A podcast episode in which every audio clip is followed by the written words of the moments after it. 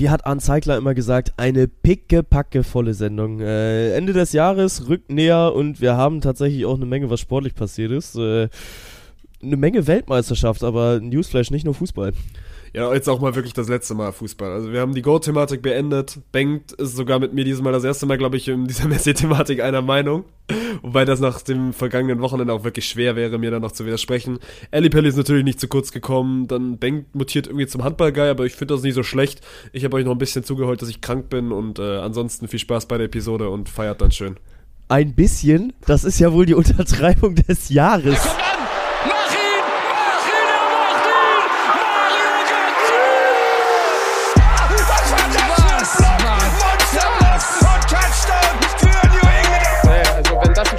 weiß nicht, Digga, soll der Cornflakes 10 gehen, aber. Noch ein, noch ein, noch ein, yes. noch ein, noch ein! Da, da, da, da, da, Großartig! Vettel ist Weltmeister 2-10! You have a timeout. Decide not to use it. Curry, way down top. Oh, what a shot from Curry! Ich habe fertig. Bengt, ich glaube, wir sind da was Großem auf der Spur, beziehungsweise du bist was Großem auf der Spur, weil du hast gerade in diesen Minuten vor Podcast-Start quasi also eines unserer grundlegendsten Probleme bei der Aufnahme dieses Podcasts gelöst. Ich weiß noch nicht, ob ich es gelöst habe, aber ich äh, bin ihm zumindest mal auf die Spur gekommen.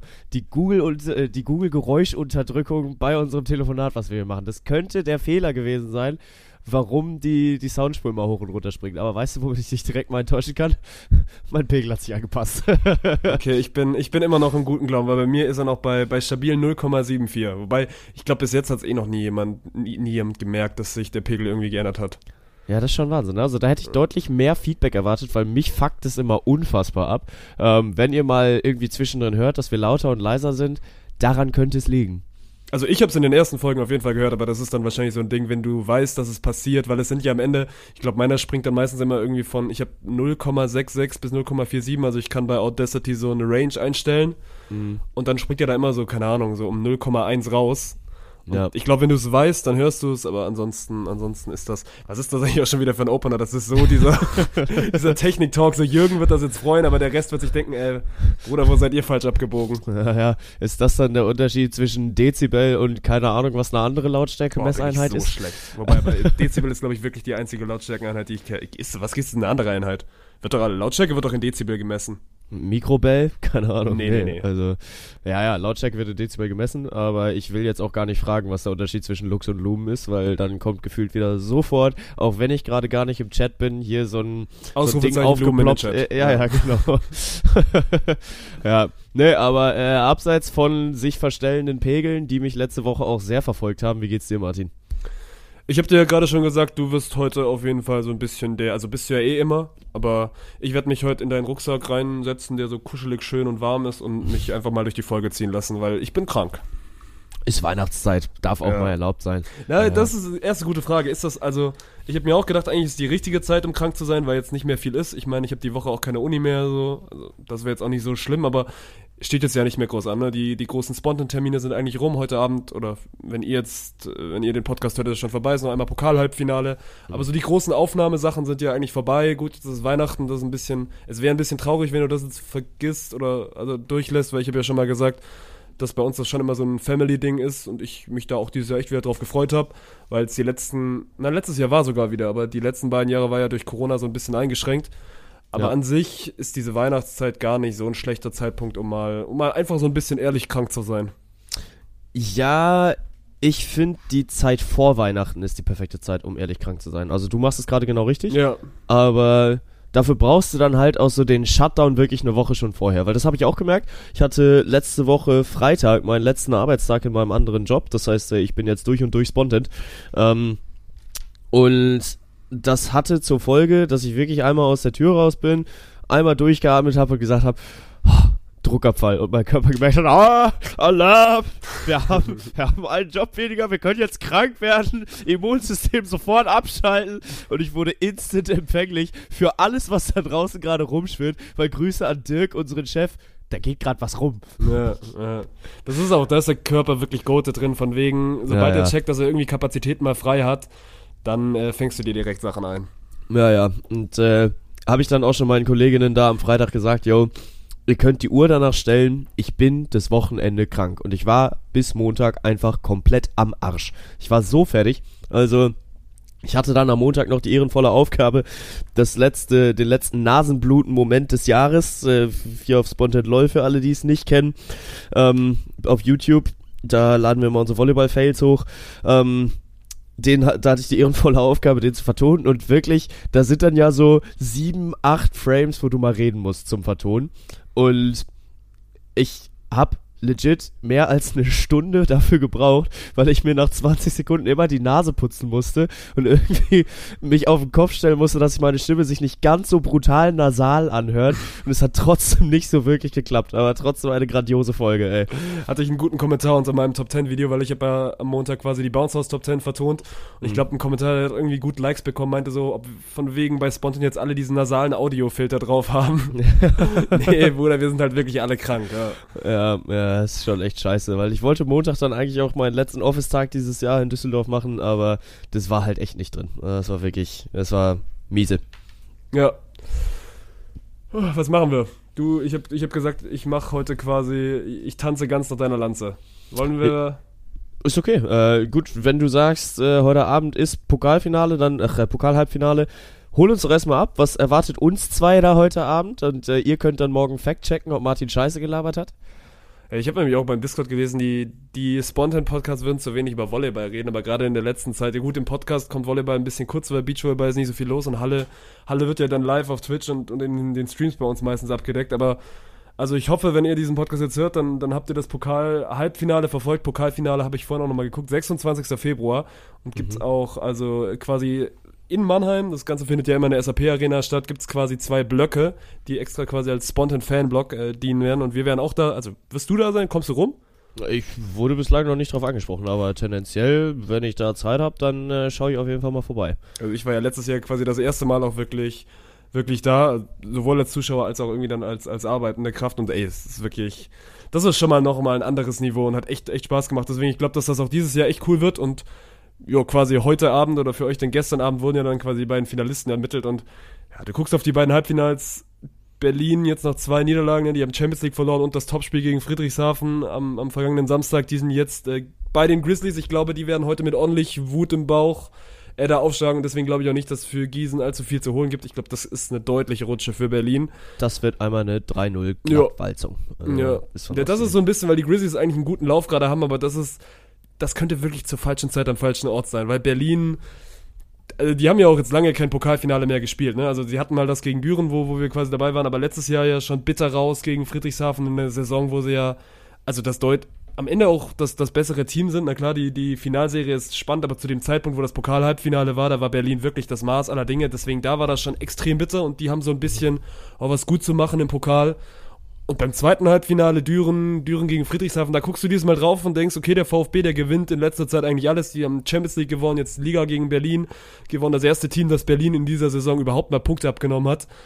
Aber für Düren ist das eine Riesenmöglichkeit, eine bis dato echt durchwachsene Saison einfach mal so mit einem Spiel innerhalb von zwei Stunden komplett umzudrehen. Weil wenn sie das heute gewinnen, dann, dann hier machst du einmal, ich mach gerade die Geste von wegen Hände frei machen, dann bist du, bist du fein raus. Wenn du wirklich Ja. ein Finale spielst, Friedrichshafen heute zu Hause schlägst und das macht schon was aus, wenn das Düren heute diesen Heimvorteil hat. Deswegen da bin ich sehr gespannt drauf. Ah, ich habe heute Abend leider schon was vor, sonst wäre ich mal eben rüber gejettet nach Düren, ist ja gar nicht so weit von mir aus. Also S19 Ja. fährt ja durch. Ähm, nee, aber ich gucke mir heute Abend Avatar 2 Way of Water an, da habe ich schon richtig Bock drauf. Wird ein grandios guter Film. Ähm, nee, und dafür ist Pokal ja generell auch gut, ne? Da brauchst du ja nicht mal nur den Volleyball als Sportart, Schreibt ja auch seine eigenen Gesetze, habe ich gehört. das könnte man so meinen. nee, und generell ist halt einfach ganz geil, dass du darüber dir, sei es in was für einer Sportart auch immer, Saisons retten kannst, dass du die Fans dann auch wieder auf deine Seite ziehst, weil ich weiß nicht, wie sind die Fanlager in Düren gerade so gestimmt auf den Verein? Boah, schwierig, ne? Also ich muss auf der anderen Seite jetzt sagen, jetzt haben sie die letzten beiden Spiele auch erwachsen gewonnen gegen, gegen Hersching und gegen die Netzhoppers. So, das sind zwei Spiele, die musst du aber gewinnen. Bei einer Volleyball-Bundesliga ist es ja aktuell eh so, es geht ja in Richtung Zwischenrunde. Also du spielst ja quasi vor den Playoffs nochmal eine Zwischenrunde, wo eins gegen vier oder Spiel, spielen dann die Teams 1, 2, 3, 4 und die Teams 5, 6, 7, 8 nochmal so eine kleine Runde untereinander. Und Düren ist aktuell Fünfter und sieht sich aber natürlich als ein Top 3, Top 4 Team in dieser Liga. Deswegen für die geht's wirklich mit Mach 7 drum, irgendwie in diese Top 4 reinzukommen. Die haben am 27.12., also auch noch in diesem Jahr, ein wichtiges Spiel gegen Gießen, die aktuell Dritter sind und so ein bisschen das Team to beat um diesen letzten Final Spot in der Zwischenrunde. Deswegen, Düren hat jetzt echt nochmal ja, zwei Spiele Zeit, quasi eine bis dato verkorkste Saison zu einer guten Saison zu machen. Ja, ja gut, darf man, darf man gespannt sein. Also nächste Woche Dienstag ist das ja dann, 27.12. Ja. Mal gucken. Schaue ich mir dann vielleicht auch einfach mal an, dann haben wir wieder äh, Stoff, über den wir schnacken können. Und äh, Volleyball kriegt dann hier vielleicht auch mal seine kleine Ecke. Wobei, also ich äh, muss halt sagen, ich höre den Scam-Podcast noch relativ selten. Da soll es doch eigentlich auch um Volleyball gehen, oder? Ja, aber ich glaube, Halle haben die noch nie so oft gemacht. Also ich habe, ich Ja, höre den ja quasi immer, wenn ich jetzt mittwochs zur Uni fahre, deswegen habe ich ihn diese Woche auch noch nicht gehört, weil ich diese Woche nicht zur Uni gefahren bin. Aber Und glaub, dadurch, Halle- dass du ja keine Uni hast, hast du ja auch nicht irgendwie mehr Zeit oder so, wo du die mal da rein investieren hättest. Nee, ich bin ja krank, ich habe ja geschlafen. Ach so, ja, stimmt. Nee, und äh, zum Einschlafen kann man wirklich nicht Alex zuhören. Da gebe ich dir zumindest mal recht. Ja, ja. Ich überlege gerade noch, irgendwas wollte ich gerade noch zu sagen zur, zur Volleyball-Bundesliga, aber jetzt fällt es mir nicht mehr ein.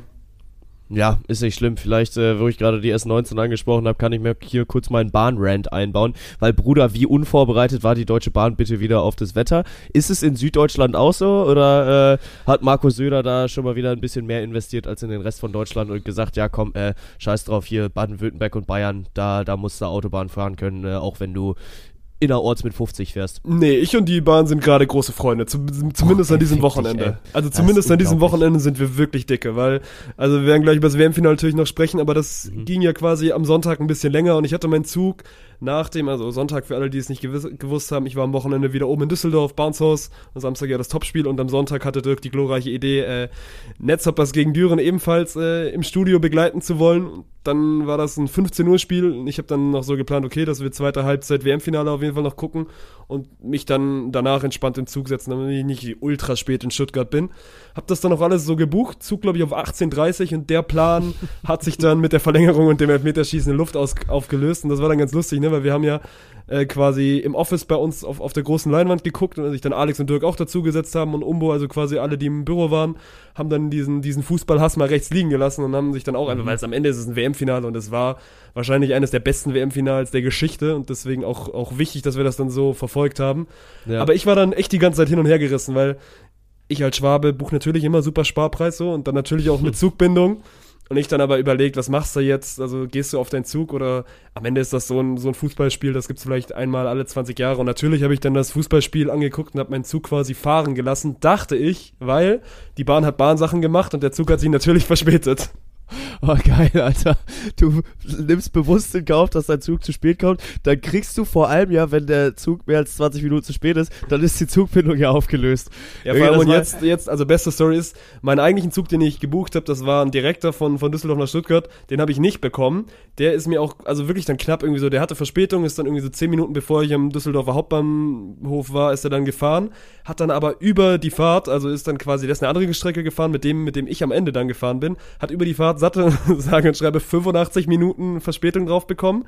Ich dann ein bisschen ich dachte später. aufgeholt. Nee, nee, also drauf bekommen, der war dann quasi 85 Minuten später in Stuttgart. Ich dann quasi über Köln eine andere Verbindung genommen, die aber echt reibungslos durchgegangen ist. Und letztendlich bin ich wirklich eine Stunde später losgefahren und war dann quasi, also fast zum Zeichen, zum gleichen Zeitpunkt in Stuttgart. Plus, ich habe mir natürlich noch meine, wie viel kriegst du da? Also 25% Entschädigung.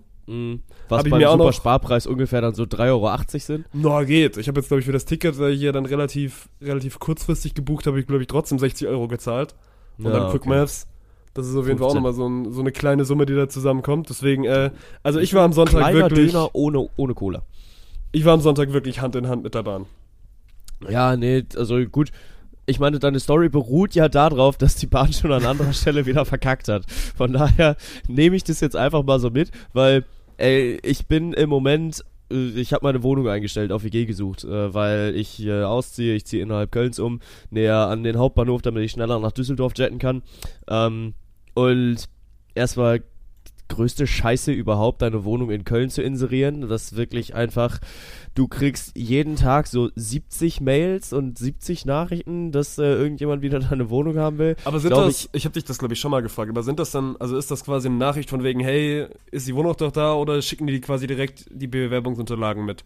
Ja, gibt, gibt beides. Also gibt welche, die haben dann schon Schufa fertig und schicken ihr Bild mit, schicken Lebenslauf, Bewerbungsmappen und alles mögliche mit, wo ich mir halt denke, yo, Bro, das ist mir, mir persönlich halt wirklich scheißegal, weil ich entscheide nicht, wer in diese Wohnung reinkommt. Ja. Ich gebe meinem Vermieter am Ende drei, vier Namen und dann, äh, ja, kann der sich aussuchen, wen er, wen er da in der Wohnung drin haben will. Mir geht's halt darum, okay, nette Leute, dass du denen dann auch gerne hilfst, dass die eine Wohnung bekommen.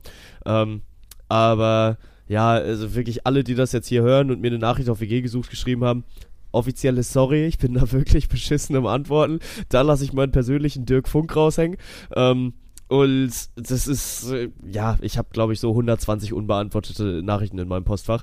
Aber die fünf Besichtigungen, die ich hier jetzt bislang zugelassen habe, alle fünf zu spät, weil die KVB, unsere Kölner Ver Verkehrsbetriebe, mal so reingekotet haben. Also es war dramatisch schrecklich. Jeder irgendwie schreibt mir 20 Minuten vorher, ey yo, sorry, äh, geht nicht, die, die KVB, die, die bleibt gerade hier liegen, ich sitze in der 1 und die ist schon wieder stehen geblieben. Oh, und hier, hier ist auch noch schwierig. Und da, oh ja, ich kann heute nicht und jetzt wird's generell schwierig. Es ist so ein Abfuck. Und dann bin ich am Sonntag auch vom WM-Finale zurückgefahren und ich habe noch nie so lange aus Münster nach Köln gebraucht. Das ist eine Strecke, die machst du eigentlich in zwei Stunden.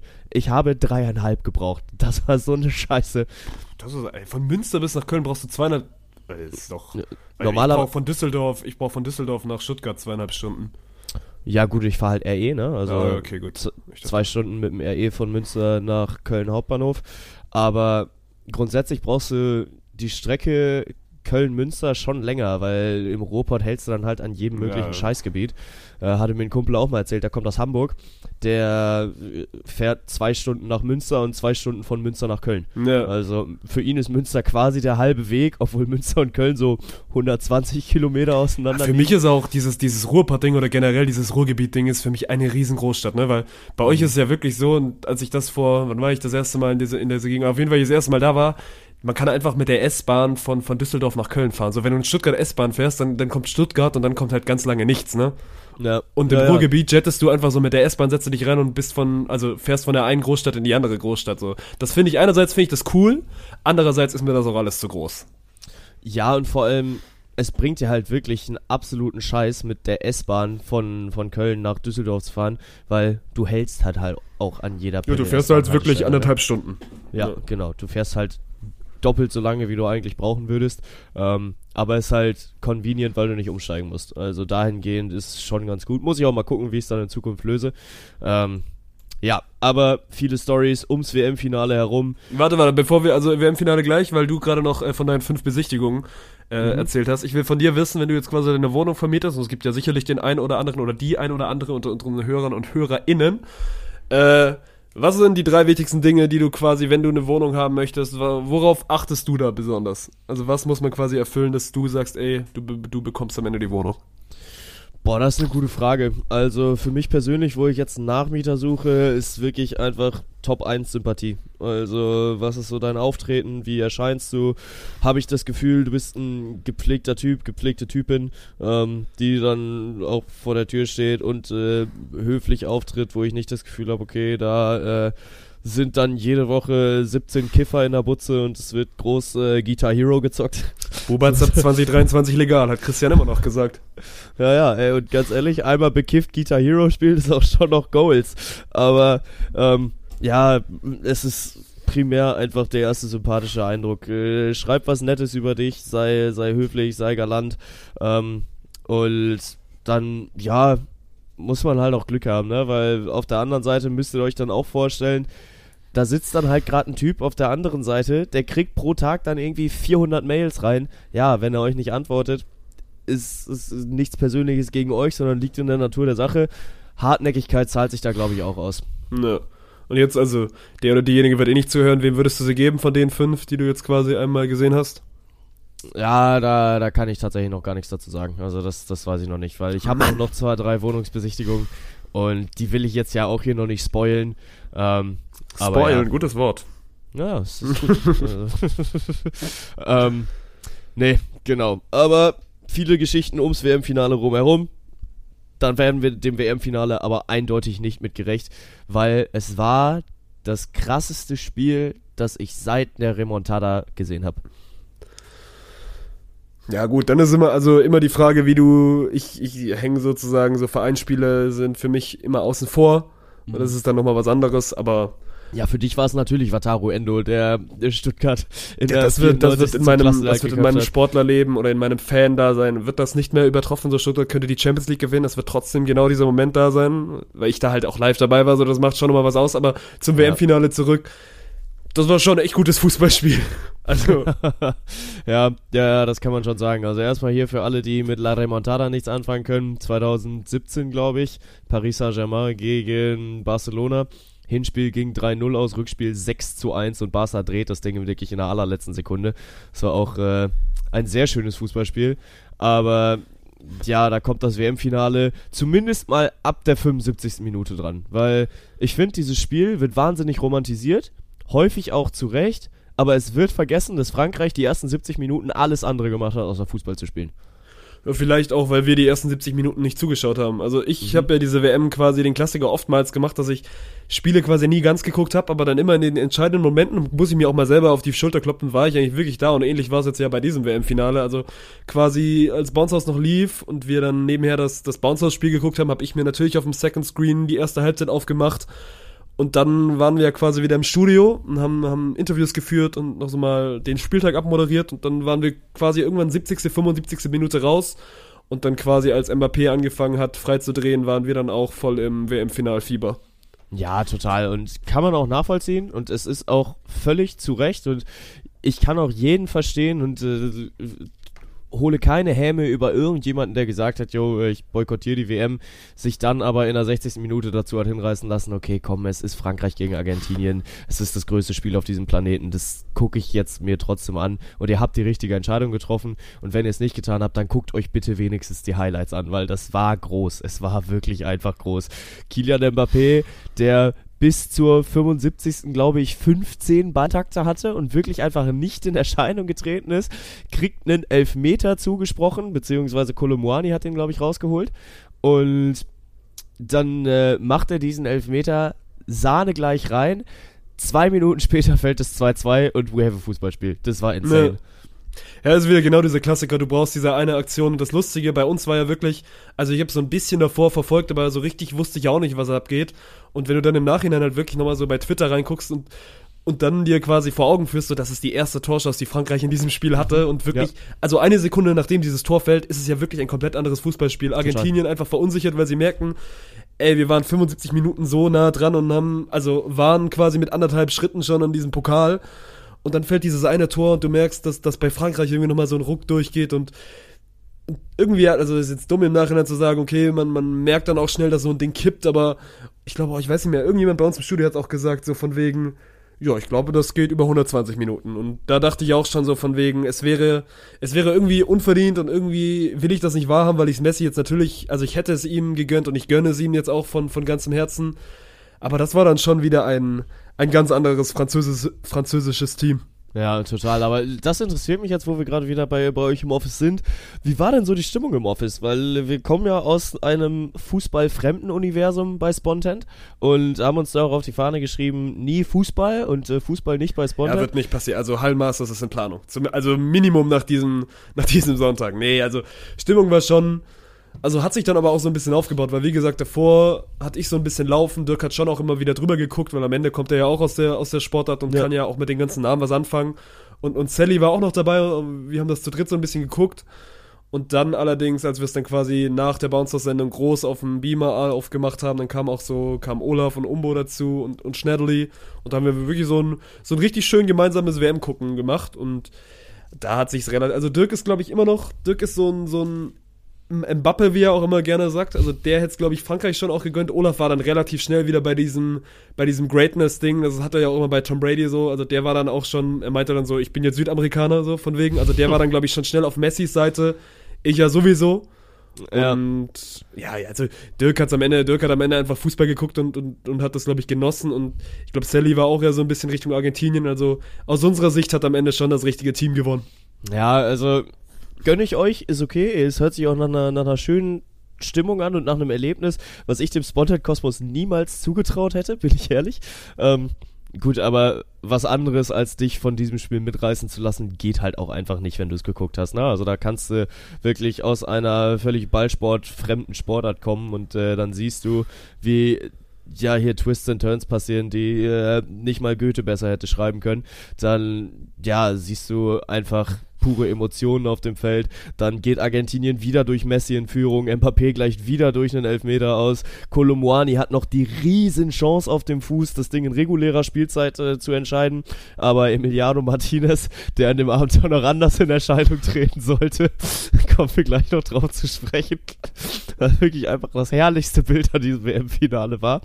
Ähm, ja, äh, pariert dann aber in letzter Minute, äh, hält sich erneut zum Elfmeterhelden, beziehungsweise zum, zum Pokalhelden ähm, und schafft es dann im Elfmeterschießen Argentinien über die Runden zu bringen, weil Frankreich es nicht gepackt hat, mehr als zwei Elfmeter zu versenken. Ja, und also gerade weil du diese Colomwani-Szene ansprichst, so, das ist auch, also wie geil ist Sport, bitteschön, weil diese, diese, diese Millisekunde entscheidet halt wirklich, also am Ende entscheidet sie über Messis Legacy, so. Wenn, Total. wenn Kolo Moali diesen Ball reinmacht und Frankreich dann wirklich im besten Real Madrid-Style von wegen dieses Spiel am Ende 4-3 gewinnt. Ja. Äh, Und, und Messi dieses Finale nicht gewinnt. wo er 75 Minuten wirklich. Also Frankreich hatte doch nichts zu suchen in diesem WM-Finale. Die, die wollten gar nicht. Nee, die haben total, gut, wir ja. haben 2018 gewonnen so. Und wenn, wenn Messi und Argentinien dieses Finale verliert, das, ist- das wäre nochmal eine ganz andere Nummer als 2014 gegen Deutschland so. Und äh, jetzt gebe ich einen Take-Up, der dich sehr glücklich machen wird. Kolo Muani hat in diesem Moment Messi zum Goat geschossen. Ja gut, also wir, äh, ich bin, bin sehr froh, dass wir die Diskussion nicht, nicht führen müssen, weil Müssen ich wäre, ich wäre auch gespannt auf deine Argumente. Aber ja, hat er gemacht. Und irgendwie ist es pervers, dass es dann wirklich nur so, so eine Millisekunde ist, die dann am Ende, am, am Ende entscheidet, ob jemand der Greatest of All Time ist oder nicht, weil am Ende gut, fällt, ist es ja nicht mal Messis Aktion, aber am Ende ist es Messis Titel so. Und Ja. am Ende habe hab ich auch das Gefühl gehabt, so, der Typ hat sofort gecheckt, so, das, das ist es jetzt so, ich bin vollkommen so, das ist es jetzt wirklich für mich. Ja, Also ja. In, die, in diesem Moment, als, als Mondial den Elfmeter macht, da, da habe ich gedacht, okay, Messi weiß, dass er, dass er jetzt, für mich ist er nicht nur auf einer Stufe mit Maradona und Pelé und, und die, die Stefano, für mich steht er jetzt drüber, vielleicht ist es aber auch einfach, weil, weil ich ihn jetzt live, live gesehen habe und, und du die Zeiten nicht generell, generell vergleichen kannst, aber für mich ist er jetzt der Beste und, und es, ist, es ist not even close am Ende. Und dass das am Ende wirklich nur diese, diese Millisekunde ist, die, die halt wirklich alles, alles umdrehen kann.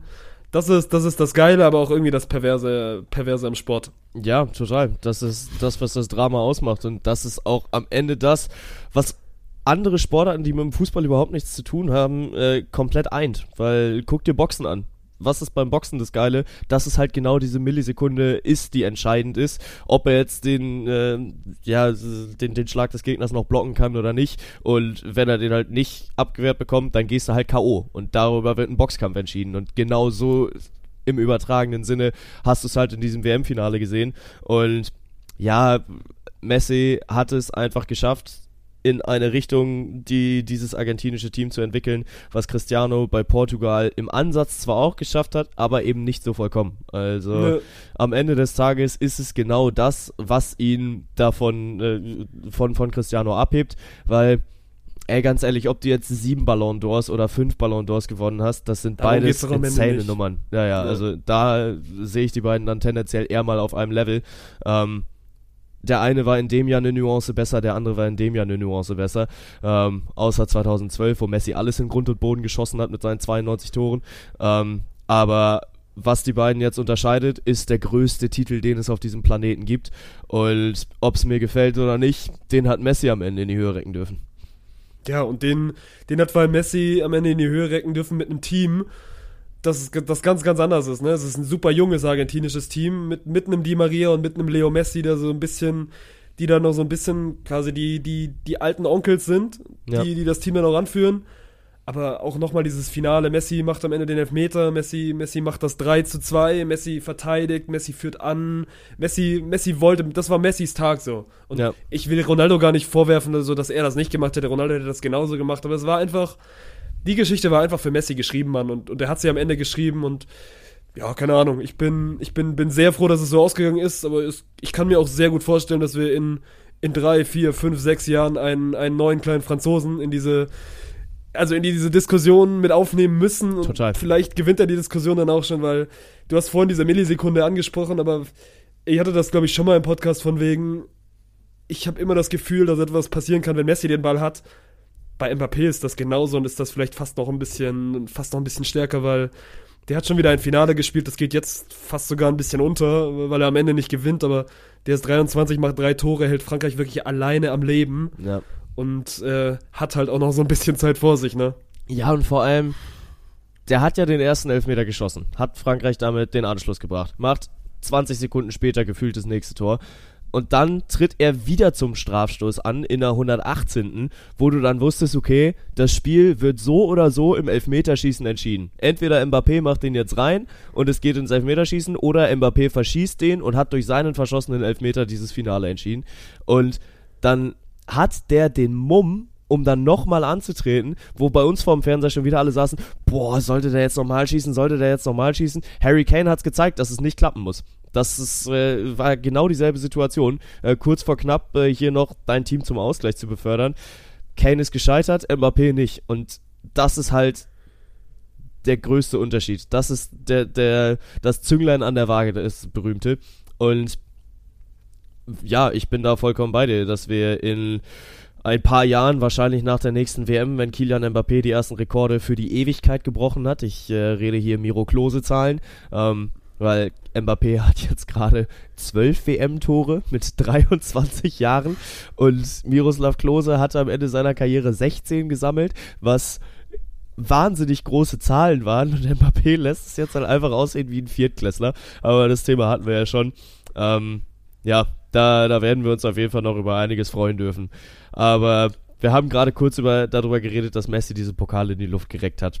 Und wir müssen darüber reden, dass erstmal, erstmal möchte ich dich gerade fragen, warum waren nochmal Polizisten in Katar im Stadion zu mir an den Platz gekommen und haben mich von meinem Platz weg eskortiert? Also ist das jetzt eine rhetorische Frage oder Ja, das äh, darfst du gerne beantworten. weil du eine Regenbogenbinde dabei hattest? Ja, und weil sie mir ja signalisiert, damit signalisieren wollten, wir wollen keine politischen Botschaften in unseren Stadien. Lionel Messi geht auf diese Bühne und kriegt vom katarischen Emir im größten Moment seiner Karriere, im größten Moment seines Lebens, im bis dato, wir reden über Goat, vielleicht größten Moment, den diese Sport, diese Sportart je gesehen hat, zieht er ihm ein, eine mückennetzartige Robe an, die in Katar eine sehr, sehr große Bedeutung hat. Das möchte ich, möchte ich denen gar nicht wegnehmen. Und äh, es war wohl eine große Geste. Und trotzdem versaust du einem Lionel Messi in diesem Augenblick seinen Moment dadurch, dass du ihn komplett politisch inszenierst. Den Fans wird es verboten. Den Sportlern wird es verboten. Es wird gedroht mit Punktabzug, mit hast du nicht gesehen. Die FIFA sagt, nee, Fußball und Politik, das muss getrennt werden. Und dann in dem größten Moment, den diese Sportart eventuell je erlebt hat und je erleben wird, inszenierst du diese ganze Scheiße politisch? Also, sorry, Bruder, da bin ich wirklich komplett raus. Ja und nein. Also, ich gehe ich geh bei vielem mit, was du sagst. Ich finde, es ist aber auch wieder dieser, dieser typisch europäische, dieser typisch deutsche Weg zu sagen, wir sehen nur das Negative in dieser Szene. Ich finde es auch falsch und, und ich finde es auch zumindest, oder ich fand es unangebracht, ich fand den Zeitpunkt unangebracht. Und ich glaube, man hat ja auch gesehen, dass Messi nicht so, nicht so d'accord war. Und zum Beispiel auf Instagram hat er, hat er das irgendwie in seinem, in seinem sechsten oder siebten Slide gepostet und ganz vorne ist, ist dieses andere Bild, wo er halt mit einem WM-Pokal drauf ist. Ich glaube aber, also am Ende ist es trotzdem natürlich irgendwie ein politisches Zeichen und eine politische Inszenierung, aber am Ende ist das auch in der arabischen Welt, ist das so, so die, die höchste Ehrung, die du bekommen kannst, wenn du diesen, diesen Mantel ja quasi oder dieses, dieses Gewand, diesen Umhang bekommst. Und ich glaube gar nicht, dass das da jetzt irgendwie ein krass, krass negativer Hintergedanke ist, sondern das ist einfach einfach ein, ein unfassbares Zeichen der Anerkennung, ein unfassbares Zeichen von Respekt gegenüber, gegenüber Lionel Messi. Ob das dann in dem Zeitpunkt, ob das dann zu diesem Zeitpunkt die richtige, die richtige Aktion ist, darüber lässt sich streiten, aber dieses, dieses vollkommene Draufgehaue auf diese Aktion von wegen, ah, guckt euch doch das mal an, diese WM ist so politisch inszeniert und das ist jetzt quasi der Höhepunkt. Ich glaube, es wird auch deswegen genau so negativ drüber geredet, weil eben viel zu viel falsch gelaufen ist bei dieser WM. Da wurde auch zu Recht drüber geredet, aber ich fand diese Aktion an sich, der Hintergedanke und dieses von wegen zu sagen, ey, wir sind hier in der arabischen Welt und für uns ist das wirklich ein, ein Ausdruck unseres, unseres Respekts vor diesem, vor diesem Fußballstar Lionel Messi, fand ich jetzt nicht so schlimm. Ja, und das, das habe ich ja auch gesagt, dass es wahrscheinlich eine, eine sehr, sehr große Ehrung in der arabischen Welt ist. Dennoch kannst du es an dieser Stelle von der FIFA, und ich möchte hier daran erinnern, Gianni Infantino hat ihm das Ding mit angezogen. Der hat dem Emir dabei geholfen, das Lionel Messi äh, überzuziehen. Ähm, du kannst dich als FIFA nicht mehr ernst nehmen, wenn du jegliche politische Inszenierung untersagst, es selbst dann aber für deine Zwecke benutzt. Ehrung Ja, hin oder her. Dann Wir sind uns mach- einig, dass sich, also die FIFA nimmt sich doch sowieso nicht ernst so. Und ich glaube mittlerweile, also ich finde das, ich finde das alles richtig, dass du da immer wieder den, den Finger drauf legst und das muss man auch, aber ich bin da, weißt du, ich habe damit schon abgeschlossen. Weißt du, ich habe Ja. mit diesem, mit diesem Grundgedanken einer, einer sauberen, einer fairen FIFA habe ich einfach schon längst abgeschlossen. Und ich sag dir, wie es ist, das ist der Untergang dieses Sports. Dass man damit Ja, vielleicht. Hat, Aber das Schöne und trotzdem das Schöne ist, dann, dann am Ende ist der Sport so geil, weil es halt trotzdem immer diese Momente kreiert, so. Ja, total, total. Ja. Und es bleibt auch zu wünschen, dass das in Zukunft so bleibt. Aber wenn ich jetzt schon wieder lese, was Infantino da alles für Pläne ausheckt, dass er äh, erstmal die Club-WM auf 32 Mannschaften auf, Ey, bald, bald äh, will. auf der VfB und Hannover spielen auch Club-WM mit. Ey, das Ja, wären ja. gute, gute Zeiten. Weil- Dann fahre ich endlich mal auswärts nach Abu Dhabi. Geil. Wenn das passiert, auswärts Stuttgart in Abu Dhabi, dann kannst du dir sowas von sicher sein, dass ich da mitkomme, ob du willst und nicht. Also da werde ich mich dann im Zweifel in dein Telefon hacken und rausfinden, wann du fährst. Da hast du mich am Arsch. Ähm, Ja. Nee, aber dann, ähm, ja, WM ab 2030, eventuell im dreijährigen Rhythmus, da kannst du wirklich nur hoffen, dass der bis dahin einfach weg von dieser Position ist.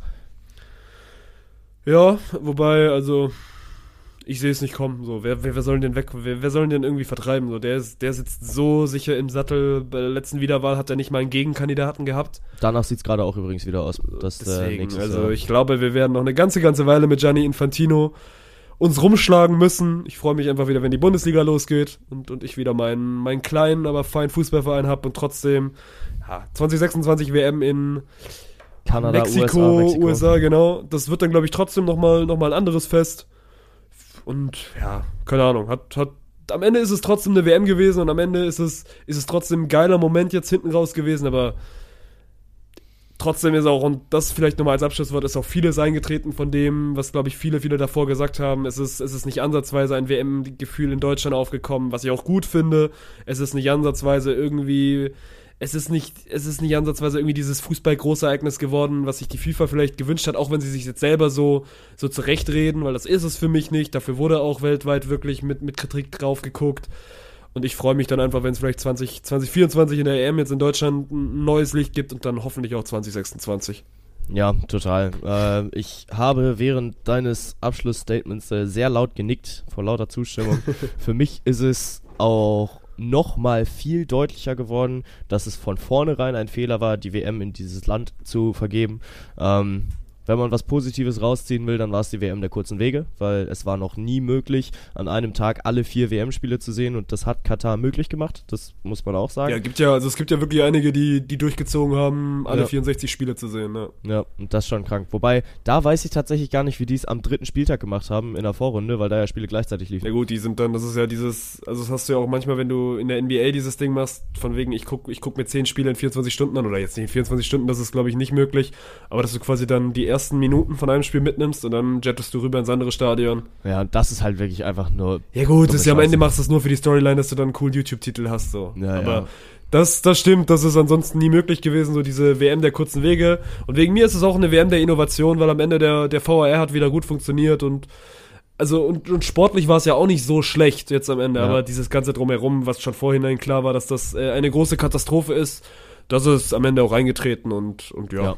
Ja, ja, total. Äh, eine große Katastrophe war auch äh, die, die Übergabe des, äh, des Pokals zum Golden Glove für den erfolgreichsten Spieler, äh, erfolgreichsten Torhüter des Turniers, den besten Torhüter des Turniers, den am Ende Emiliano Martinez, äh, von Berufswegen Keeper für Aston Villa und äh, glücklicherweise auch im argentinischen Nationaldress zu finden, hat, glaube ich, zwei oder drei Elfmeterschießen zumindest mal in eine Richtung gelenkt, vielleicht nicht im Alleingang entschieden, aber in eine Richtung gelenkt, dass Argentinien in einer Pole Position war, denn er hat sehr viele Elfmeter gehalten.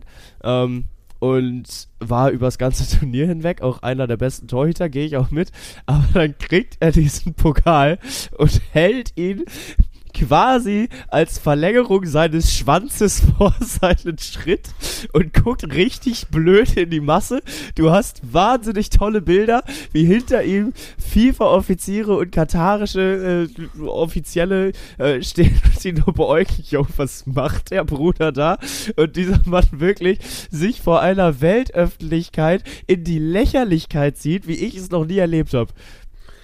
Ja, ist ja keine Ahnung. Also, wenn du, wenn du den Typ siehst, dann ist es jetzt vielleicht wieder oberflächlich, aber dann ist das ja so irgendwie ein crazy Haarschnitt. Und der ist ja auch schon irgendwie so ein bisschen, bisschen anders drauf. Was du ja als, als guter Torwart, so die meiste, Oli Kahn war auch irgendwie crazy und anders drauf, ne? Total. Und deswegen, ich fand, ich fand das irgendwie, ich habe das dem abgekauft, weißt du? Also Ja. ich fand das, ich fand, ich glaube, ich fand, okay, natürlich ist das irgendwie Show, aber das hat zu dem gepasst, dass, Ja, dass der da jetzt vielleicht so ein bisschen sein Ding durchzieht und mein Gott, am Ende ist es sein Moment, er, er darf machen, was, was will. Ich habe gelacht, ich habe drüber geschmunzelt, wenn sich der andere jetzt drüber das Maul zerreißen, sollen sie machen, aber am Ende ist das auch für ihn sein, sein, größten, sein größter sportlicher Moment. Mein Gott, er hat das, das Elfmeterschießen gegen Holland hat er entschieden, das Elfmeterschießen gegen, jetzt im Finale gegen Frankreich hat er irgendwie entschieden, weil wenn du ein Elfmeterschießen gewinnst, dann macht dein Torwart meistens relativ viel richtig und dann darfst du wegen mir das Ding auch unten an deinen Schwanz halten, so go for it. Ich habe ja auch nicht gesagt, dass du das nicht machen darf. Aber es war schon, es war, es war ein Bild für die Götter. Es war wirklich Es war mal was Neues, ja. Wenn Ja. Messi das gemacht hätte, dann Ja, ja. weiß ich jetzt nicht, ob ich das Messi abgekauft hätte, aber, aber Martinez, äh, dem, dem kaufe ich das ab. Ja, ja, siehst du, ist halt die WM der Innovation. Öfter mal was Neues. Äh, auch, auch am Gemächt des Emiliano Martinez. Ähm, ja, war aber, äh, ja, vor allem, er hat es dann ja damit begründet, dass er der Arroganz der Franzosen nichts abgewinnen konnte und äh, das zur Verhöhnung der Franzosen gemacht hatte. Bruder, du warst es, der nach jedem Elfmeter, der nicht das, äh, das Tornetz gefunden hat, getanzt hat, als hätte er bereits den WM-Pokal gewonnen. Am Ende des Tages, ja, kannst du es machen, weil äh, du dann äh, gewonnen hast, aber guck dir Paul Pogba bei der EM 2021 an, der nach seinem 3 zu 1 gegen die Schweiz ungefähr sieben Minuten acht verschiedene Tänze aufgeführt hat und danach ein Jahr lang zum Meme wurde, weil er halt einfach verkackt hat, weil sie dann trotz 3-1 Führung ab der 80. noch rausgeflogen sind. Ne, das ist ja immer so. so. Guck dir die Brasilianer an. Die werden, glaube ich, auch noch so ein ganz schön langes Tanzmeme sein. Ich glaube auch, ich glaube auch unsere Nationalmannschaft wird ganz schön lange so ein Meme haben, von wegen, wir halten uns mal die Mund, äh, den Mund zu so. Das ist ja immer so, ne? Wenn du am Ende Ja. Erfolg hast, dann, dann redet niemand drüber. Und bei Emiliano, also bei, oh, jetzt nicht Enzua, ich dachte Emiliano Enzua, kennst du den noch, Alter? Goated, Äh. goated Außenverteidiger von VfB Stuttgart, glaube ich, Ah, ja, irgendwann ja, mal. ja, ja, ja, ja, Aber auf jeden. Fall Emiliano Martinez. So, wenn der das Elfmeterschießen verliert, dann werden auch die Bilder um die Welt gehen, von wegen, wie er da schon tanzt und sich irgendwie siegersicher gibt und am Ende, am Ende geht dann trotzdem der Pokal an Frankreich. Aber das ist ja das Schöne, Mann. Am Ende, wer gewinnt, hat immer recht. So ist es, so ist es. Und äh, sie haben gewonnen. Sie haben die Goat-Debatte once and forever, zumindest bislang. Äh, Zumindest mal für, für die nächsten vier, fünf Jahre. Ja, ja, ja. Äh, zunächst mal geschlossen. Mal gucken, wie viele Weltmeistertitel Kilian Mbappé für Frankreich holt, weil wenn der am Ende Brasilien ein- und überholt mit WM-Titeln, dann äh, brauchst du auch nicht mehr darüber reden, wenn er dann 30 WM-Tore geschossen hat. Vor allem Ähm, bei Frankreich das Krasse, das, ähm, das hatten wir nämlich auch nochmal im Studio, weil Olaf ja meinte so, ja, wo, hä, wo ist denn, wo ist denn dieser Kanté und wo ist denn dieser Benzema, ne? Und ich so, hab ihm dann, es gibt ja so eine Grafik auf, auf Instagram, keine Ahnung, wie irgendwie die Sportschau oder The Zone oder so auch ge gepostet haben, von wegen ein französisches Team, das quasi nicht dabei ist, weil sie nicht nominiert worden sind oder, oder verletzt sind. Das halt auch, also, das ist wirklich ein Team, das sehr, sehr weit kommen kann in einer WM-K.O.-Phase. Ja, was relativ sicher Weltmeister werden kann. Ja. Also, ga- ganz ehrlich, Christo und Kunku und Karim Benzema im Sturm würden mir jetzt schon Albträume bereiten. Also, wenn ich wüsste, dass Deutschland 2024 gegen Benzema und einen Kunku verteidigen müsste, mit einem Nico Schlotterbeck und einem Antonio Rüdiger da hinten drin, der seine WM lieber dazu nutzt, einen Japaner zu verhöhnen, indem er wie Rumpelstilzchen vor ihm her stolziert und den Ball ins Ausläuft. Nächstes gutes Äh, Meme der WM, ja. Äh, Ja, ja, ja, das stimmt. Also es, ist, es war vielleicht auch die, die WM der Memes. Naja, wir werden mal sehen, was äh, am Ende des Tages dann draus geworden ist. Aber eine andere WM, die vielleicht nicht über Memes sich profiliert, sondern über einfach krank geilen Sport, weil wirklich stabile Kneipengänger als äh, Athleten da auftreten. Karnevalsverrückte im, im Publikum sitzen und äh, alles feiern, was da auf dem, auf dem Parkett passiert. Männer und Frauen gleichermaßen antreten können. Natürlich rede ich über den Pelli. Natürlich ist es die Darts-WM die mich aber noch nicht so 100% gekriegt hat, weil ich habe es dir vorhin schon gesagt, ich habe noch nicht so viel geguckt, also ich habe das deutsche Spiel von, von Flo Hempel habe ich geschaut, das auch echt geil war, also das ist gerade quasi auch mein erstes Darts-WM-Spiel dieses Jahr gewesen und hat, und hat dann auch recht Lust auf mehr gemacht, aber wie gesagt, zwar Wochenende war Bounce House, dann war irgendwie immer noch, irgendwie immer noch was dazwischen, aber jetzt ja gerade, wenn jetzt diese, diese wirkliche Vorweihnachtszeit beginnt und dann auch die Tage wieder nach Weihnachten und die quasi wieder ihre Dartpfeiler werfen, so, das ist dann schon die, die, die Primetime, aber ja, ich, also es kommt schon wieder, es kribbelt schon wieder langsam. Es ist auch nicht schlimm, dass du bislang noch nicht so viel geguckt hast, weil gerade sind wir noch in der zweiten Runde drin. Also erste und zweite Runde wird relativ parallel sogar noch ausgespielt. Also die ersten Zweitrundenspiele sind schon gespielt, obwohl die erste Runde noch gar nicht abgeschlossen ist, weil ein paar, also einige sind ja in Runde zwei gesetzt, ein paar. Das ist ja quasi immer das letzte, das letzte Spiel einer Session ist ja immer quasi ein Zweitrunden-Match, damit du genau. einen, einen Star in jeder Session hast. Ja, ja, ja, genau. Ja. Und äh, die spielen dann die späten Spiele. So wird sich das bis zum 23. durchziehen. Ähm, deswegen haben wir schon den Flo Hempel gesehen, der sich wirklich dramatisch durchgesetzt hat. Das ja, vor allem ein Skandal, ne? Der musste mit, also Rocketman, sehr guter Song von Elton John, aber wo war der Kölscher Jung? Also ich bin ja. auch kein super riesen, riesen Fan von dem Lied, aber so zum Einlauf kann man das schon mal hören. Ja, und vor allem, das Ding ist ja auch, du nimmst dem Mann ja seine, seine Vorbereitungsroutine. Ja, vor allem, du nimmst ihm auch raus. einfach einen unfassbaren Moment, ne? Also, ja, es, gab, es, gab ja schon ein Szenario, dass er dieses Spiel verliert, so. Ja. Und wir wissen, also haben das ja schon in, in, letzten, in den letzten Jahren mal gesehen, so, das ist ja nicht sicher, dass der nächstes Jahr wieder WM spielt, ne? Weil diese, diese Qualifikation dafür ist ja schon auch hart, wenn du jetzt kein, kein Top 32 Spieler bist, ne? Musst du dich da irgendwie durch Quali-Runden durchboxen und also es gibt ja auch wirklich Leute, die, die nur einmal in ihrem Leben WM spielen. Und wenn ja, die dann total. einmal die Möglichkeit haben, so einen Walk-Off zu zelebrieren und dann nicht mal dein Song kommt, also F an dich, Bruder. Ja, ja, das stimmt. Er hat es dann zum Glück gewonnen, hatte später auch noch gesagt, ja, ist natürlich ein Moment, wo du dir denkst, äh, warte, das war jetzt Irgendwas läuft hier falsch, ja. Ja. Und klar, am Ende ist Rocketman auch ein gigantischer Song, brauchen wir nicht drüber reden, aber äh, ist natürlich nicht das, was du haben willst. Äh, vor allem, wie gesagt, jeder hat so seine Routinen vor dem Spiel.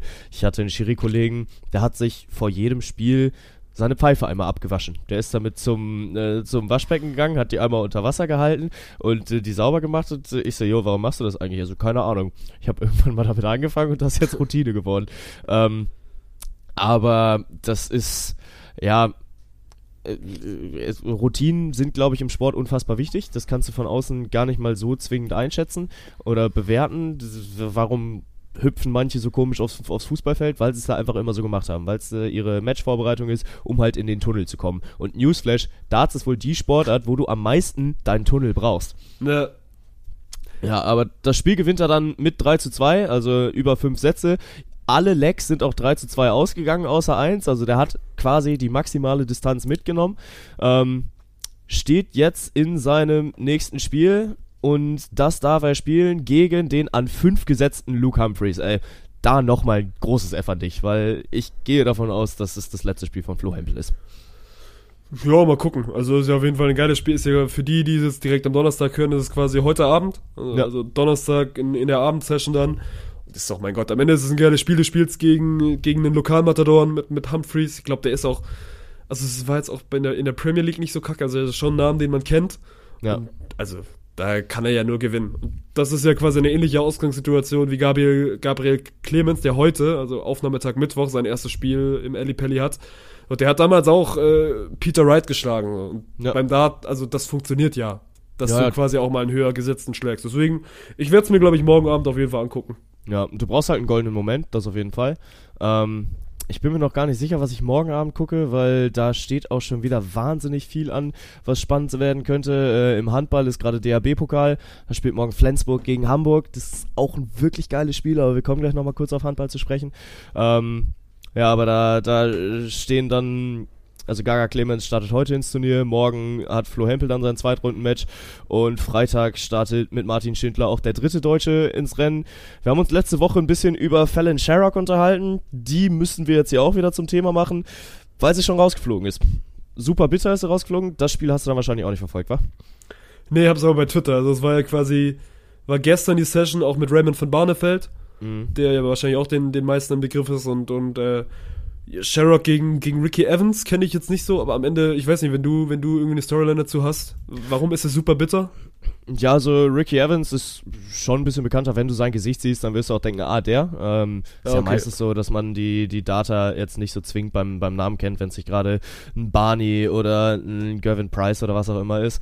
Ähm, ja, Fallon Sherrock startet, glaube ich, sogar mit einem 1-0 rein, aber hat dann auch riesig viele Chancen, das Match auf ihre Seite zu kriegen. Aber sie war einfach so unfassbar im Double Trouble drin, dass sie es halt wirklich einfach nicht zu Ende gespielt hat. Also im zweiten Set, das war dramatisch, da stand es dann auch schon wieder 2-2. Es, äh, ähm, nach, nach Sätzen stand es 1-1, nach Legs stand es 2-2. Im Darts ist es ja so aufgebaut, du brauchst drei Gewinnsätze und um einen Satz zu holen, brauchst du drei Gewinn-Legs.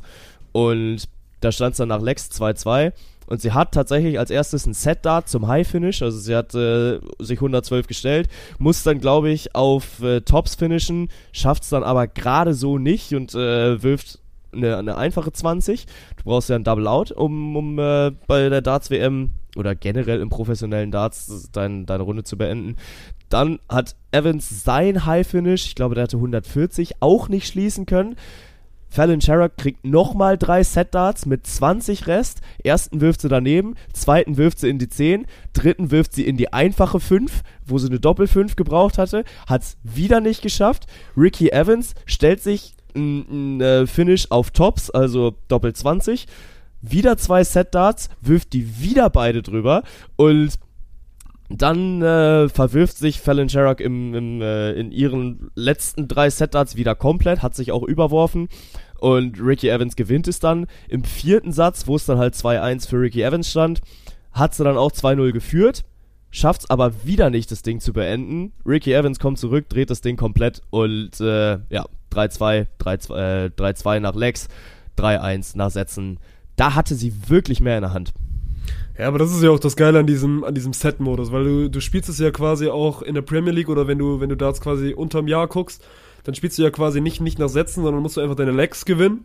Und wenn du am Ende irgendwie so 7, 8 Legs gewinnst, so Best of, keine Ahnung, Best of 15 oder Best of 15 oder Best of 13 sind, keine Ahnung, dann gewinnst du das ja. Und dann ist ja egal, ob du, ob du dir quasi den Satz holst oder nicht. Aber das ist ja das Geile an diesem WM WM-Modus so, du kannst wie Fallon Sherrock jetzt vielleicht in dem Spiel, wie du es uns gerade skizziert hast, wirklich also so, so viele gute Momente haben, aber wenn du den Satz am Ende nicht zumachst, so, dann kannst du davon nichts kaufen.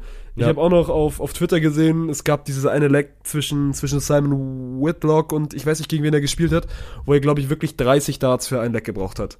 Das ist, Das ist, Wahnsinn, also, dass du überhaupt so viele äh, Darts bekommst, ist ja schon Wahnsinn. Ja, 30 Darts, das ist ja, diese, Ja. also es gibt ja immer diesen perfekten 9 Darter, du kannst ja quasi einmal 501 mit 9 Darts runterspielen und die meisten also machen so 12 bis, also 12 bis 18, das würde ich sagen, so der Durchschnitt, glaube ich. 12 sind richtig gut, Ja. so 15, mit 15 gewinnst du es meistens, mit 18 schon fast nicht mehr, aber so Ja. das ist die Range, so dass du mal 30 Darts auf, auf 501 bekommst, so, also dumm gesagt, mit 30 Darts, oh, ich weiß jetzt nicht, ob ich mich da jetzt aus dem Fenster lege, aber da checken wir auch 501.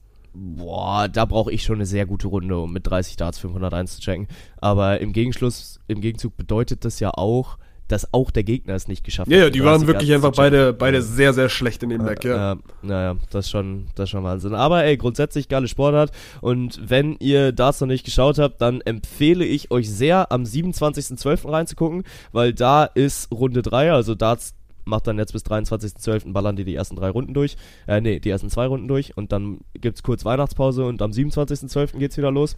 Und da sehen wir dann Barney, einen der, äh, einen fünfmaligen Weltmeister, äh, Raymond van Barneveld, gegen Gervin Price, den an 1 gesetzten der als einer der großen Turnierfavoriten, Mensch, das hört sich gerade richtig geil an auf meinem Mikrofon, wie du deine Rotznase so ein bisschen hochziehst, lieben wir. Echt, hört man das? Ja, gerade so extra leise gemacht. Ist gut, ist gut. Kann ich respektieren. Ne?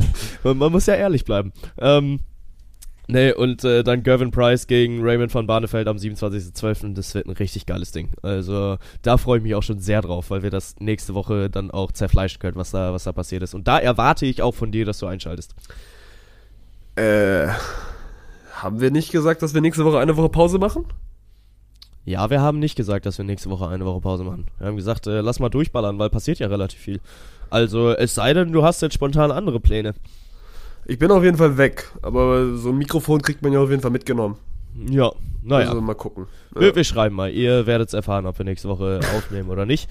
Ähm, ja, aber da mal sehen. Nö, Darts WM macht auf jeden Fall unfassbar viel Bock. Unfassbar viel Bock gemacht hat auch das Handballwochenende, aber da hast du wahrscheinlich dann auch wenig mitbekommen, weil du krank bist. Nö, aber ich äh, lass mich gerne von dir auf den neuesten Stand bringen. Kiel hat als Tabellenführer ordentlich Federn gelassen. Äh, Norddeutsche Klassiko, der, der Klassiker, wenn man so möchte. Wir, wir haben Flensburg-Handewitt empfangen zum, ich sag jetzt wir, weil ich äh, bin ja Kieler Jung. Du bist ja quasi Teil, Teil des DHW Kiel. Äh, ja, ja, genau. Ich war auch schon mal beim Spiel. ähm, ne, 107. Nord Nordderby ist äh, am Start gewesen. Flensburg auf 5 reingegangen, Kiel als Tabellenführer. Kiel dann aber das erste Mal seit einer halben Ewigkeit wieder Punkte liegen lassen. Flensburg hat die in Grund und Boden gestampft. 26, 23 kurzerhand weggepusst. Höchster Derby-Sieg. 36, 23 glaube ich sogar. Äh, ja, äh, sorry, ja, 36, 23. Äh, höchster Derby-Sieg für Flenner aller Zeiten. Und hast du irgendwie mal Memes oder Sachen davon in deine For You-Page gespielt? Weil Na, ich hatte hier, hier Flo Schmiso, der ja Podcast mit Buschi macht, der macht ja auch mal Handball für Sky und der war bei dem Spiel und da habe ich die Instagram-Story gesehen. Das war.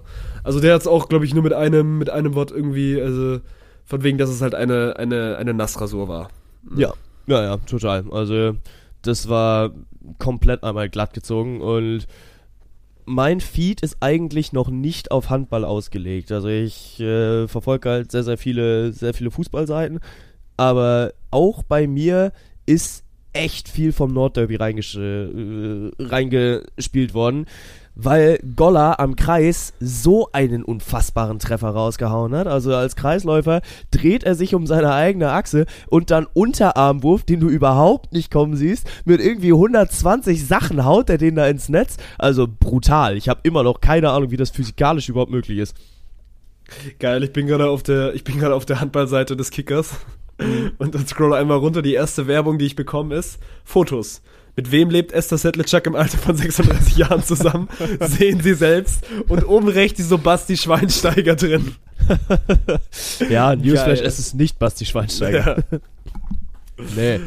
Ähm, ja, Keeper Benjamin Buric von, von Flensburg auch 16 Paraden gehabt, was geisterkrank viel ist. Also so ein guter Handballkeeper ist eigentlich immer bei, bei 30% Paraden, aber 23 drin, 16 gehalten. Könnt ihr euch ausrechnen, das ist ein bisschen mehr als das. Ähm, Flensburgs, Flensburgs links außen mit 8 Treffern die, die meisten Treffer gemacht und ja, die Meisterschaft, wir haben es schon mal angeteasert, wird in der Handball-Bundesliga wieder unfassbar spannend. Nicht zuletzt durch dieses Ergebnis. Ja, Füchse fast in Gummersbach verloren, das sehe ich gerade noch. Gummersbach ja aufgestiegen dieses Jahr. Mhm. Am Ende aber dann also knapp noch gewonnen und deswegen quasi alle da oben, alle da oben im Laufschritt. Also Berlin, Kiel, die Löwen und Magdeburg. Äh, Flensburg hat noch Spiele in der Hand, oder? Flensburg hat zwei. Nee, Flen Ah, nee, Magdeburg. Magdeburg Magdeburg hat noch hat Spiele noch in Spiele der in der Hand. Also Ja, Flensburg genau. ist jetzt mit der. Also gut, sie sind schon, schon noch dabei, aber haben quasi eineinhalb oder zwei Niederlagen mehr, wobei sie sind ja auch erst Mitte, Mitte der Saison, also ist noch ein bisschen was zu gehen. Ja, aber Magdeburg hat auf jeden Fall noch zwei in der Hand. Also die könnten rein theoretisch, wenn sie beide gewinnen, dann wären sie punktgleich mit den Füchsen. Ja, ja. Ähm, das sind ja auch die fünf Teams, beziehungsweise Rhein-Neckar-Löwen müssen wir rausnehmen, die spielen nicht international, aber Berlin, Kiel, Magdeburg und Flensburg sind international vertreten und die machen ihr Ding auch gut. Da sieht's äh, sehr, sehr gut aus, sowohl in der Champions League als auch in der Euroleague. Ähm, Flensburg führt ihre Gruppe souverän an, die Füchse führen ihre äh, Gruppe souverän an. Äh, das ist beides Euroleague. In der Champions League sieht's für die deutschen Clubs ja zumindest mal jetzt nicht nach äh, Glattrasur aus, aber letzte Woche Mittwoch holt Magdeburg einen unfassbar wichtigen Sieg gegen Paris Saint-Germain, die halt auch das Paris Saint-Germain des Handballs sind. Also das ist schon vergleichbar, die ist eine Superstar-Truppe. 37-33 gewinnen sie da, halten sich auf Platz 3. Nochmal zur Erinnerung, die ersten beiden kommen direkt durch ins Viertelfinale, die anderen spielen Playoffs. Äh, Magdeburg steht da gerade mit 14 Punkten auf Rang 3 und der erste mit Paris hat 16 Punkte, das heißt, es war ein großes Ding. Kiel hält sich auch souverän am Leben, bei denen sieht es nach Playoffs aus. Also Deutschland international auf Kurs. Immerhin im Handball. Ja, ja, ach, wobei der, im Fußball sieht es ja auch gar nicht so schlecht aus. Das stimmt, das stimmt. Wenn wir auf Clubebene gehen, dann. Das wird auch, ey, Bayern gegen, gegen Paris. Das ist jetzt auch irgendwann, ne? Januar, Ja. Februar, wann, wann ist Champions League Achtelfinale? 15. Februar. Oh, ist ja noch ein bisschen. Das äh, weiß ich so genau, weil an meinem Geburtstag wieder Champions League Fußball gespielt wird. Freue ich mich drauf. Sehr gut. Wann hast du Geburtstag? 15. Februar. Okay, dann äh, seid ihr schon mal sehr, sehr versichert, wer. Na gut, okay, dann kann ich es mir merken. Bengt hat an dem Tag Geburtstag, wo Paris gegen Bayern spielt, weil ich bin wirklich kolossal schlecht, was so Geburtstage merken angeht. Boah, ich muss tatsächlich gucken, ob das das äh, Bayern gegen PSG-Spiel ist. Ich glaube, die spielen sogar am 14. Aber das ist ja relativ schnell nachgeguckt. Ja, genau. Bayern PSG am 14. Aber Dortmund-Chelsea ist an meinem Geburtstag. Da freue ich mich auch sehr drauf. Äh, habe ich mir notiert. Ja. Ja, ja, ganz bestimmt. Glaube ich dir. Glaube ich dir. Ähm, du bist ja aber auch alter NFL-Fan. Hast du da ein bisschen was verfolgt? Ich bin alter NFL-Fan, äh. Ich habe ich hab auf jeden Fall ein bisschen was mitbekommen. Äh, Meine Seahawks wurden von, von Brock Purdy hops genommen. Der hat ja, also der hat ja letzte Woche schon mit, mit Tom Brady Sachen angestellt und jetzt mussten meine Seahawks dran glauben. Aber ey, wir müssen über dieses eine Spiel reden. Colts gegen Vikings. Das ist, also ich habe ich nur bei Instagram gesehen und habe dann Alex so mein Handy rübergereicht, von wegen, ja soll ich dann mal angucken, weil wir haben ja quasi zeitgleich äh, Friedrichshafen gegen Berlin geschaut. Mhm. Die Vikings holen einen 33-0 auf. Also sind zur Pause 33-0 hinten. Ja. Und, und die beste Storyline ist natürlich so Quarterback der, der Indianapolis Colts, die diese Führung quasi wegschmeißt, ist Matt Ryan. Mhm. Und je, gab da mal so einen Super Bowl, da waren die Atlanta Falcons 28-3 gegen Tom Brady vorne und äh, Quarterback damals war auch Matt Ryan, also der, der hat irgendjemandem was getan und, und hat viel schlechtes Karma gesammelt, dass du zweimal wirklich, also du gehst zweimal in die Geschichte ein als derjenige, der zum einen die höchste Führung in einem Regular Season Spiel und zum anderen die höchste Führung in einem Super Bowl halt wegschmeißt, ne? Ja, aber das Ding ist, also klar, du kannst da natürlich was dafür, wenn du deine Performance in der ersten Hälfte bringst und in der zweiten Hälfte dann keinen Ball mehr an den Mann. Aber es ist natürlich auch ein Stück weit nicht nur dein Verschulden, wenn du halt offensichtlich in einer Halbzeit das mitunter beste Spiel deiner Karriere äh, erzielst, weil Newsflash, die Falcons gegen, äh, gegen äh, die New England Patriots, das war kein Zuckerschlecken. Die, die Falcons sind da als Underdogs reingegangen. Und dann führst du zur Halbzeit 28-3, was durchaus auch äh, Verdienst des Quarterbacks ist. Und wenn du in einer Hälfte 33 Punkte schmeißt, dann hast du eine Menge richtig gemacht. Aber wenn die Defense dich dann so dermaßen im Stich lässt, dann äh, glaube ich, wird es dann irgendwann auch so eine self-fulfilling prophecy, dass du halt selbst einfach nicht mehr dran glaubst oder dass du halt siehst, es läuft gerade gegen dich. Das ist ja siehst du ja öfters auch in vielen anderen Sportarten, dass es dann plötzlich einmal hereinbricht und dann geht's richtig los. Ja, ich finde das, also ich würde da gerne in die Köpfe reingucken, so wann, also wann merken die Colts, äh, scheiße, das kann wirklich noch schief gehen, weil, weil Mhm. also es steht, es steht ja wirklich, es steht 33-0. Und dann Ja. steht es irgendwann 36-7, dann ist immer noch alles gut. Dann steht es aber auch, also es steht irgendwann 36-21, dann ist eigentlich auch immer noch alles gut. Man, du bist immer noch, du bist ja immer noch komfortabel vorne so. Aber ab wann fängt der Kopf an zu denken, äh, das kann ja, das kann ja noch, noch ganz schön schief gehen. Ich glaube, genau an dem Punkt, wo das 36-21 fällt. Weil du dann weißt, okay, es ist jetzt gerade zum Two-Possession-Game geworden. Wir haben keinen Touchdown mehr gescored, während die anderen drei gemacht haben. Jetzt müssen wir uns hier am Riemen reißen und dann fängt der Kopf an zu arbeiten und dann hast du verloren. Wenn du es dann halt wirklich zulässt. Ähm, das war aber halt auch, äh, das war das war so ein verrücktes Spiel, ne? Also ich meine, es geht mit einem Pick Six los. Also Kirk Cousins wirft eine Interception und die wird direkt zum, zum Touchdown ge getragen. Dann aber halt ein riesen Comeback. Äh, die, die Coles versuchen noch äh, ihren, ihren letzten Fourth and One zu gehen, scheitern dann aber um Inches und dann verlieren sie den Ball irgendwie knapp hinter der Mittellinie, wo die äh, wo die Vikings dann auch übernehmen dürfen. Es gibt einen 64-Yard-Running-Touchdown von Devin Cook. Ähm, erfolgreiche Two-Point-Conversion, zwei Minuten vor Schluss, ohne dass sie noch eine Auszeit haben, die es dann in die Overtime bringt. Und da wird es dann durch ein Field Goal entschieden. Das war, das war Wahnsinn. Das war wirklich einfach Wahnsinn. Ja. Ey, und wenn wir, wenn wir schon bei Wahnsinn sind, weil die NFL hat irgend, NFL hat wirklich abgeliefert an diesem Wochenende. Eigentlich, Oh ja. eigentlich schade, dass ich wirklich wenig geguckt habe, aber auch das habe ich dann bei Instagram nur in meiner Timeline gesehen, ey. Die New England Patriots haben ein unfassbar wichtiges Spiel gegen, gegen die Las Vegas Raiders. Sie müssen das gewinnen, weil New England schon noch in Richtung Playoffs auch schielt. Sind eigentlich wirklich, wirklich komfortabel, komfortabel vorne. Dann steht es 24, 24. New England hat den Ball, hat nochmal die Möglichkeit, irgendwie was Wildes zu machen. Ansonsten gehst du in die Overtime. Und dann ist beim Football ja quasi immer so, dass man so ein bisschen auch zurück zum Rugby geht. Weil beim Football, also so ein kurzer Regelexkurs ist, der Quarterback darf quasi hinter der Line of Scrimmage, das ist die Line, wo der Ball liegt, darf er den Ball werfen, er darf ihn einmal nach vorne passen und danach äh, fängt ihn der Receiver und läuft dann halt noch weiter.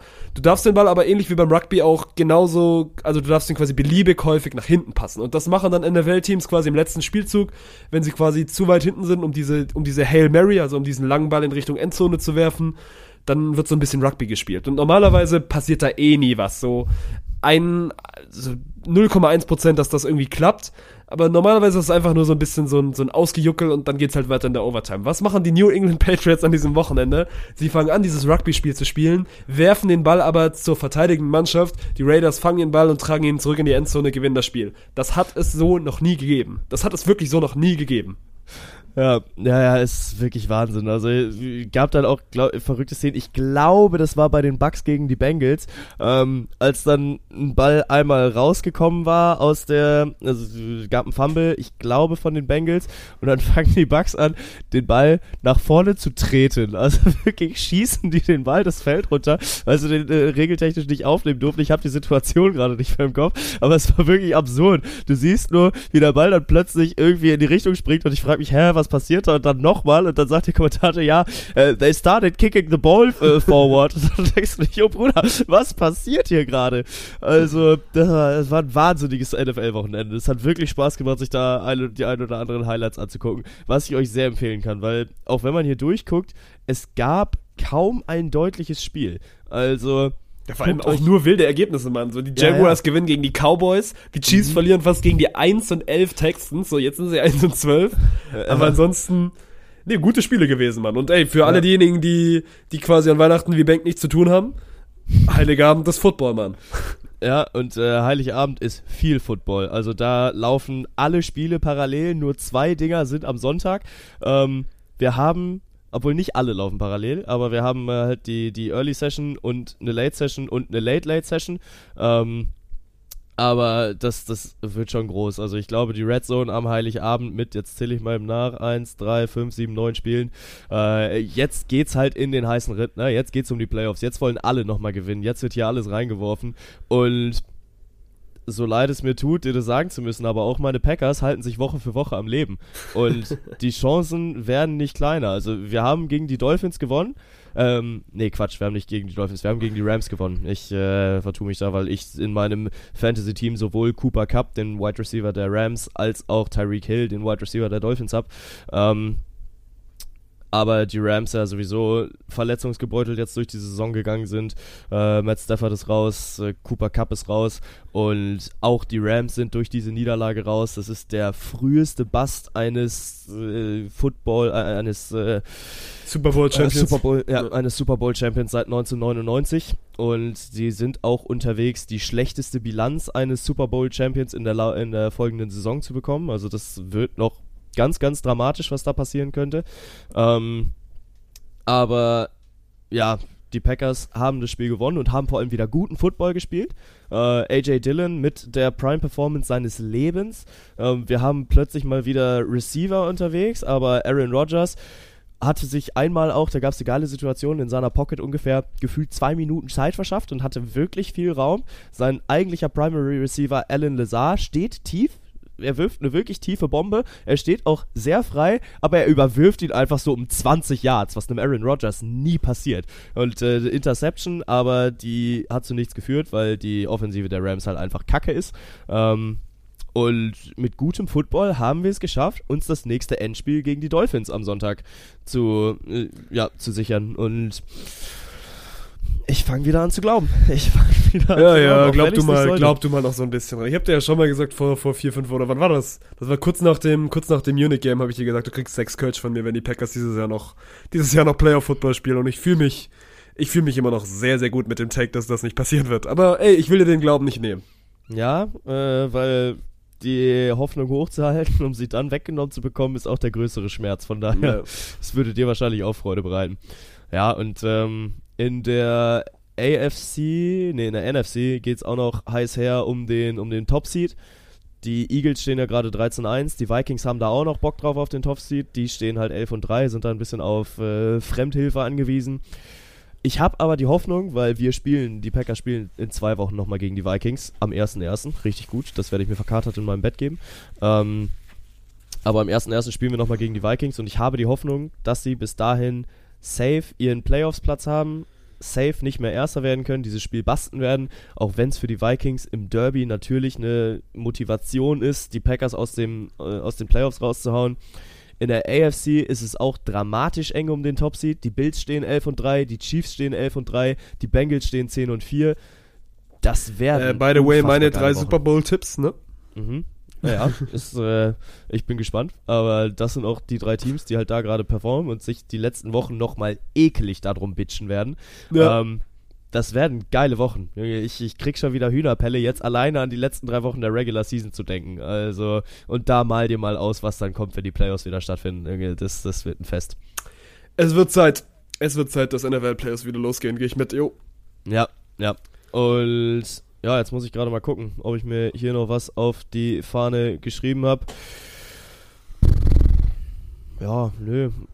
Sonst müssen wir jetzt einfach mal gucken. Nächste Woche sportliche Weihnachten, die anstehen. Football am 24. und am 25. Am 26. ist dann Handball und Boxing Day in der Premier League. Der NBA-Grind hört natürlich niemals auf. Äh, die Mavs spielen gegen die Lakers und die Celtics gegen die Bucks am 25. Das könnten auch zwei ganz geile Spiele werden. Die sind auch zu halbwegs humanen Uhrzeiten. Ich glaube 19 und 22 Uhr. Die Darts-WM macht jetzt Weihnachtspause und geht am 27. weiter. Sinnvoll, dass die mal Weihnachtspause machen.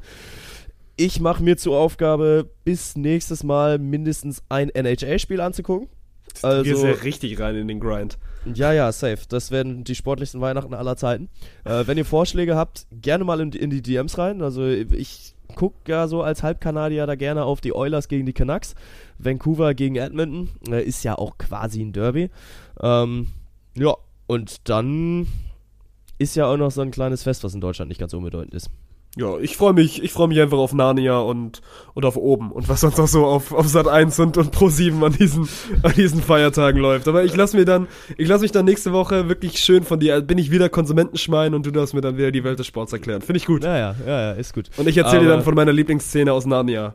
Ist gut, da freue ich mich auch sehr drauf. Ähm, ich freue mich vor allem drauf, dass du dann einen zwei Stunden Film über vier Stunden gestreckt bekommst, weil du halt an Ja, aber das, an Weihnachten guckst. ist das okay. An Weihnachten ist Ja. das okay, ja. Ey, und, und Werbepausen nicht in dem Umfang, wie sie heutzutage im linearen Fernsehen laufen, aber sind trotzdem ein unterschätztes Stilmittel, weil man muss halt auch mal pinkeln in zwei Stunden. Und beim, stimmt, Film, ja. beim, beim Film auf Pause zu drücken, ist es einfach nicht. Ja, Das ziehst du ja meistens eh durch. Also, Ja, ja. Also da, deswegen Werbung, wo man mal kurz aufs Klo gehen kann, wo man mal kurz aufs Handy guckt, ist gar nicht so kacke. Aber also natürlich, wenn du jetzt Schlag den Rab guckst und zwei Stunden Show und vier Stunden Werbung hast, dann ist es das natürlich nicht. Und äh, dann wieder irgendein deutscher B-Promi äh, als Gesangstalent auftreten darf, um dir irgendwie die Ohren voll zu jodeln.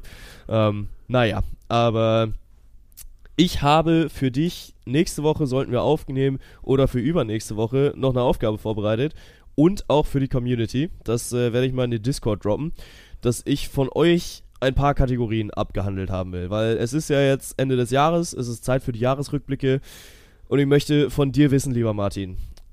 Ich werde es ja auch noch schicken, du musst jetzt nicht mitschreiben. Dein, Danke. Sportmo dein Sportmoment des Jahres. Deine Sportlerin des Jahres, also Sportler oder Sportlerin. Dein Spiel des Jahres. Deine Mannschaft des Jahres. Dein Tor des Jahres. Dein Dark Horse of the Year. Und Äh, deine ich kann dir die ersten, die ersten Sachen, die du mir gerade alle gesagt hast, könnte ich dir alle mit einem Event beantworten. Ich glaube, Ja. du weißt auch, welches Event das ist, aber Ja. ich, ich probiere ein bisschen kreativer zu werden. Ja, ähm, dein Dark Horse of the Year und die sportliche Enttäuschung des Jahres. Weil da glaube ich, sechs, also sechs der sieben oder ich weiß nicht, wie viel es gerade waren, kann ich dir wirklich mit einem, mit einem, mit einem Wort beantworten. Aber gut, ey, freue ich mich drauf. Machen wir so. Ja, ja weil äh, so ein bisschen mal, mal Jahr rekapitulieren lassen. Wir sind ja auch erst seit Oktober dabei und äh, die Saison oder das Jahr ging ja länger als nur die letzten drei Monate des Jahres. Ähm, bin ich aber gespannt. Und äh, da, da will ich auch ein paar Community-Tags von euch sehen und die hier dann auch gerne untergebracht werden. Also können wir uns mal dann drüber unterhalten, weil so, ein- so ein bisschen so ein muckeligen Jahresrückblick, ich glaube, den haben wir uns verdient. Machen wir so. Ich glaube, ich glaube, dann sind wir, sind wir durch für heute. Ich merke auch so, also wirklich meine Aufnahmefähigkeit und meine Sprachfähigkeit hat so in den letzten, so in den letzten 20 Minuten ist sie wirklich steil bergab gegangen. Ja, äh, du wurdest auch ein bisschen ruhiger, aber das ist in Ordnung. ja, äh, meine Aufnahmefähigkeit, die senkt sich allmählich auch dem Ende, denn mein Speicherplatz neigt sich gerade dem Ende. Von Oh, das ist nicht wir- gut. Naja, da muss ich mal ein bisschen aufräumen und äh, ja, das würde meiner Wohnung auch gut tun. Machen wir so. Dann äh, gehst du mal aufräumen. Ich gehe mich, glaube ich, einmal, einmal aufs Ohr legen. Und dann äh, sehen wir uns entweder nächste Woche oder in zwei. Wir lassen es euch Ja. wissen. Äh, feiert Das schön. Genau. Schöne Weihnachten, kommt gut ins neue Jahr, äh, habt euch lieb. Lasst die Familienstreitereien vielleicht mal nicht ganz so nah an euch ran, weil äh, wir wissen alle, Weihnachten kann auch dahingehend eine sehr, sehr anstrengende Zeit sein. Man hat sich ein Jahr lang nicht gesehen und dann äh, hängt man vier Tage aufeinander. Wird am Ende des Tages alles nicht so heiß gegessen, wie es gekocht wird. In dem Sinne, schöne Feiertage und falls wir uns nicht mehr hören, kommt gut rein. Ciao, ciao.